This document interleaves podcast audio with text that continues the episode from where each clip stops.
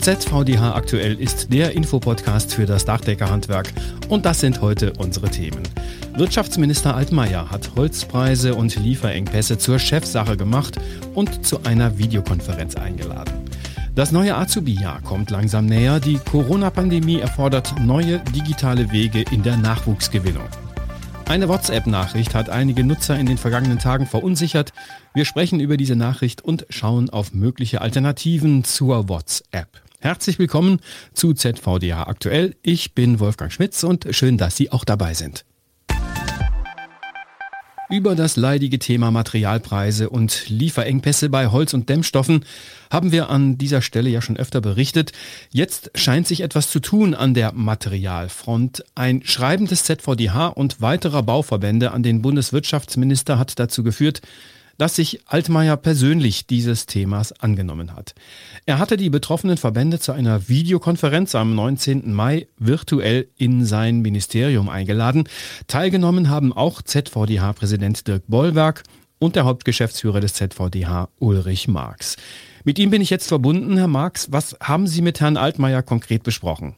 Der Bundesminister hat sich von den betroffenen Verbänden der Bauhandwerke, aber auch der Holzwirtschaft die Lage bei den Baumaterialien detailliert schildern lassen. Schwerpunkt dabei war natürlich das Thema Holz, aber auch die Knappheit bei anderen Baumaterialien wie Metallen und Kunststoffen wurde besprochen. Wie schätzt denn der Bundesminister selbst die Lage ein? Nun, er hat gleich zu Beginn betont, dass er die Krise bei den Baumaterialien sehr ernst nimmt. Das habe er bereits aus unseren Schreiben entnommen. Und die Lageschilderung, die unisono aus den Fachverbänden kam, hat seinen Eindruck noch bestärkt, dass hier akuter Handlungsbedarf besteht. Wir konnten ihm klar machen, dass trotz gut überstandener Corona-Krise eine echte Konjunkturdelle droht und das in einem für die Wirtschaftskraft in Deutschland und vor allem auch für die Energiewende wichtigen Sektor. Ein Grund für die Holzkrise ist ja, dass viel Holz zu hohen Preisen ins Ausland geht. Deswegen fordern einige ein Exportverbot für Holz. Wie steht der Wirtschaftsminister dazu? Nun ja, ein Exportverbot oder auch Exportbeschränkungen wie Ausfuhrzölle können erstmal nicht durch einen Einzelstaat, sondern nur durch die EU verhängt werden. Auf den ersten Blick scheint das gerade bei Holzprodukten angesichts der enorm gestiegenen Exportquote in Drittstaaten erstmal naheliegend. Aber Deutschland ist ein ausgesprochenes Exportland und der Wirtschaftsminister hat natürlich auch die Interessen der Exportbranchen zu vertreten. Muss man denn als starke Baubranche vor der Metall- und Automobilindustrie kuschen? Nein, wir sind schon selbstbewusst genug, uns als gleichwertig zu zeigen und das weiß Herr Altmaier genauso wie die Bundeskanzlerin. Aber seien wir doch nicht kurzsichtig. Exportverbote erzeugen immer Gegenreaktionen. Und wenn wir nur in unsere eigene Branche schauen, müssen wir uns doch mal fragen, woher kommen denn unsere Bitumen- und Kunststoffbahnen, unsere Einbauteile und viele Metallerzeugnisse? Die Rohstoffe dafür werden fast ausnahmslos importiert, und zwar nicht nur aus dem EU-Ausland. Bei den Dämmstoffen haben wir doch schon gesehen, was passiert, wenn Klimaereignisse oder technische Störungen die Lieferketten unterbrechen. Da können wir Importzölle oder gar Verbote überhaupt nicht brauchen. Okay, wenn also Exportverbote keine Option sind, was wurde denn an konkreten Gegenmaßnahmen beschlossen? Wir haben in der Runde zunächst mal klargestellt, dass grundsätzlich genügend Rohholz in unseren Wäldern liegt. Auch das Schadholz ist nicht das Problem, denn nach den einschlägigen Normen kann auch das vom Borkenkäfer befallene Holz durchaus noch als Bauholz verwendet werden. Der Engpass sind vielmehr die Verarbeitungsbetriebe, sprich Sägewerke. Obwohl diese ihre Produktionskapazitäten im letzten Jahr um etwa 20 Prozent gesteigert haben, kommen sie vielfach einfach nicht hinterher.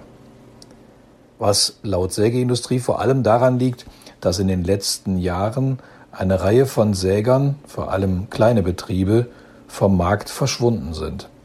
Und die anderen, die haben dann die Preise kräftig angehoben. Ja, das stimmt. Hier lockten natürlich die guten Abnahmepreise vor allem aus den USA. Und genau das ist auch der Punkt für den Lösungsansatz. Klar kann man den Sägewerken nicht verbieten, dorthin zu verkaufen, wo sie das meiste Geld verdienen. Damit müssen wir nun mal in einer Marktwirtschaft leben. Aber das Wirtschaftsministerium wird das Geschehen auf diesem Markt beobachten und schauen, ob es hier bedenkliche Marktkonzentrationen gibt. Herr Altmaier hat auch erkannt, dass es wichtig ist, regionale Marktstrukturen zu stärken. Allein schon deshalb, weil es auch ökologischer Unsinn ist, Holz quer durch die Welt zu transportieren, obwohl es vor Ort gebraucht wird. Deshalb braucht es mittelfristig ein Investitionsprogramm, um regionale mittelständische Strukturen zu stärken. Daneben könnte es auch hilfreich sein, den Anreiz zum Export dadurch zurückzufahren, dass man eine CO2-Besteuerung einführt oder auch den Vertrieb innerhalb der EU begünstigt. Das, was Sie beschrieben haben, wird alles einige Zeit dauern, bis es umgesetzt ist. Gibt es auch kurzfristige Lösungen? Ja, auch das wurde mit dem Minister besprochen. Er will sich zum einen mit seinen Länderkollegen für runde Tische auf regionaler Ebene einsetzen. Hier waren übrigens unsere Landesverbände im Dachdeckerhandwerk schon sehr aktiv und es gibt auch erste Erfolge, wo bei solchen runden Tischen regionale Allianzen zwischen Waldbesitzern, Sägewerken, Holzhandel und Handwerkern geschmiedet wurden, um die Versorgung vor Ort sicherzustellen. Und wir haben Herrn Altmaier auch konkrete Vorschläge gemacht, wie man die Folge von Preissteigerungen und Lieferengpässen nicht nur beim Holz abmildern kann.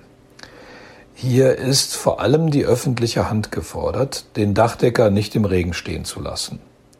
Konkret fordern wir, dass ähnlich wie bei Privatkunden auch bei allen öffentlichen Aufträgen sogenannte Stoffpreisgleitklauseln eingeführt werden. Außerdem sollten Verzugszinsen und Konventionalstrafen bei Bauzeitverzögerungen ausgesetzt werden.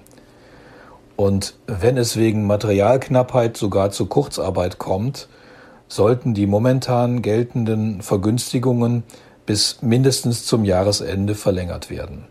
Und wie geht's jetzt weiter? Herr Altmaier will alle Lösungsansätze in einem konsolidierten Papier zusammenfassen und schon diese Woche dem Bundeskabinett und anschließend auch dem EU-Ministerrat vorstellen. Gerade auf EU-Ebene hofft der Wirtschaftsminister, Allianzen für gemeinsame europäische Lösungen zu finden. Denn es ist klar, dass die momentane Materialkrise auf dem Bau kein rein deutsches, sondern auch ein europäisches Problem ist. Danke ZVDH Hauptgeschäftsführer Ulrich Marx zum Treffen mit Bundeswirtschaftsminister Altmaier. Nach Lösungen suchen, das ist ein gutes Stichwort für unser nächstes Thema. In Zeiten der Corona-Pandemie müssen Betriebe neue Wege gehen, um Auszubildende zu gewinnen. Viele der bisher gewohnten Veranstaltungen wie Berufsorientierungstage, Ausbildungsmessen oder Schulbesuche können auch in diesem Jahr nicht durchgeführt werden. Aber es gibt interessante Online-Lösungen, um auch in Pandemiezeiten Azubis zu finden. So haben die Handwerksorganisationen in den vergangenen Monaten unterschiedliche Veranstaltungsformate entwickelt und getestet. Betriebe können sich beispielsweise an ihre zuständige Kammer wenden. Dort gibt es Informationen über Möglichkeiten, auf digitalen Wegen Auszubildende zu gewinnen. Etwa über Azubi Speed Dating Tools oder virtuelle Ausbildungsmessen. Ein aktuelles Beispiel ist die Azubi U am 8. und 9. Juni. Diese virtuelle Messe spricht Betriebe rund ums Ruhrgebiet an. Den Link dazu finden Sie wie immer in den Show Notes zu dieser Podcast-Folge. Mit oder ohne Corona, Internet und Social Media sind aus dem Alltag von Jugendlichen nicht mehr wegzudenken. Es liegt also auf der Hand, die Jugendlichen da anzusprechen, wo sie sich aufhalten. Mit überschaubarem Zeiteinsatz und bereits mit kleinem Geld können Schüler und Eltern regional erreicht werden. Um zu starten ist es sinnvoll, die Stellenanzeige im Internet in einer Stellenbörse, im Lehrstellenradar und auf der eigenen Webseite zu veröffentlichen. Wer einen Schritt weiter in Richtung Social Media gehen möchte, für den sind Facebook und Instagram interessant. Facebook und Instagram gehören zum selben Unternehmen. Das heißt, Wenn Werbung bei Facebook geschaltet wird, kann die gleichzeitig auch auf Instagram eingeblendet werden. Dazu ist nicht zwingend eine eigene Instagram-Seite notwendig. Eine Unternehmensseite bei Facebook ist ausreichend. Langfristig kann natürlich eine Instagram-Seite zur Kunden- und Nachwuchsansprache durchaus interessant sein. Die Anzeige bei Facebook und Instagram sollte immer mit einem Bild verbunden sein, damit sie mehr Aufmerksamkeit bekommt. Das kann der Betrieb mit seinen Mitarbeitern sein oder ein besonders schönes Projekt. Bei der Erstellung eines passenden Motivs ist übrigens das Werbeportal des Handwerks sehr hilfreich. Auch diesen Link finden Sie in den Show Notes. Eine weitere Möglichkeit, potenzielle Azubis digital zu erreichen, sind Anzeigen auf der Suchmaschine Google. Dafür müssen Sie zunächst relevante Suchworte finden, die zu Ihrem Betrieb passen. Und diese Suchworte, sogenannte Keywords, müssen Sie dann buchen.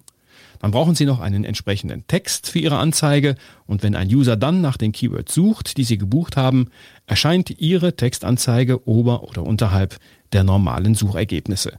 Bezahlt wird übrigens pro Klick auf die Anzeige. Um loslegen zu können, benötigen Sie ein Google-Konto, das können Sie kostenlos anlegen. Ganz speziell für Dachdecker gibt es ja die Nachwuchsplattform www.dachdeckerdeinberuf.de. Um sich dort noch besser zu positionieren, ist es sinnvoll, das Ausbildungsversprechen anzuklicken. Dann können Sie ein Firmenlogo einfügen und zusätzliche Informationen einstellen. Außerdem wird Ihr Betrieb dann bei den Suchergebnissen hervorgehoben. Unser drittes Thema in dieser Ausgabe ist WhatsApp, die in Deutschland beliebteste Messenger-App. Bei vielen ist die App nicht nur privat im Einsatz, sondern auch dienstlich als Kommunikationsmittel mit Mitarbeitern oder auch mit Kunden. Derzeit jagt ein Kettenbrief oder besser eine Kettenmessage vielen Nutzern einen Schrecken ein. Darin heißt es, dass WhatsApp heimlich die Datenschutzeinstellungen für Chatgruppen geändert habe und wörtlich heißt es in der Kettenmessage, das bedeutet, dass jeder WhatsApp-Nutzer, auch wenn du ihn nicht kennst, dich ohne dein Wissen und ohne deine Zustimmung zu jeder beliebigen Gruppe hinzufügen kann. Das bedeutet, deine Inhalte können angegriffen oder zugespammt werden tatsächlich richtig ist, dass WhatsApp ein Update herausgegeben hat. Aber das Update hat nichts an den Gruppeneinstellungen geändert. Es steht zwar in den Datenschutzeinstellungen, dass man von jedem bzw. jeder in Gruppen eingeladen werden kann. Daran hat das Update aber gar nichts geändert. Das war schon immer so. In den WhatsApp-Einstellungen kann man das jeder wegklicken und auf meine Kontakte umstellen. Das ist in jedem Fall sinnvoll. Und wenn man das getan hat, bleibt diese Einstellung erhalten. Daran ändert auch das Update nichts. Davon abgesehen ist das Update auf einige Kritik gestoßen. Mit dem Update verbunden ist nämlich auch eine Aktualisierung der Nutzungsbedingungen und Datenschutzrichtlinien von WhatsApp. Was darin im Einzelnen geändert oder angepasst wird, ist nicht immer komplett transparent. Deswegen lohnt es sich, über geeignete Alternativen nachzudenken. Das haben in den vergangenen Wochen viele Nutzer bereits getan und haben WhatsApp den Rücken gekehrt. Die Alternativen heißen zum Beispiel Signal oder Threema. Die Verbraucherzentrale NRW hat sich diese und weitere angesehen und in einem längeren Online-Artikel beschrieben, was die verschiedenen Lösungen anders machen. Hinsichtlich des Datenschutzes am besten bewertet wird dort übrigens die App Threema. Telefonnummer und E-Mail-Adresse werden da zum Beispiel nur auf eigenen Wunsch gespeichert und sind nicht Zwangsvoraussetzung für die Nutzung der App. Wenn Sie dann zu dem Entschluss gekommen sind, WhatsApp ab sofort nicht mehr zu nutzen, dann müssen Sie schon wieder einiges beachten, damit es dann tatsächlich rückstandsfrei passiert.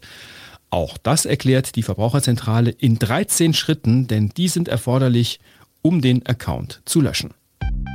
Das war ZVDH aktuell, der Infopodcast für Dachdecker. Ausgabe 25. Mai 2021. Die Themen hat Claudia Büttner zusammengestellt. Ich bin Wolfgang Schmitz, freue mich, wenn Sie diesen Podcast weiterempfehlen und wünsche Ihnen eine gute Zeit.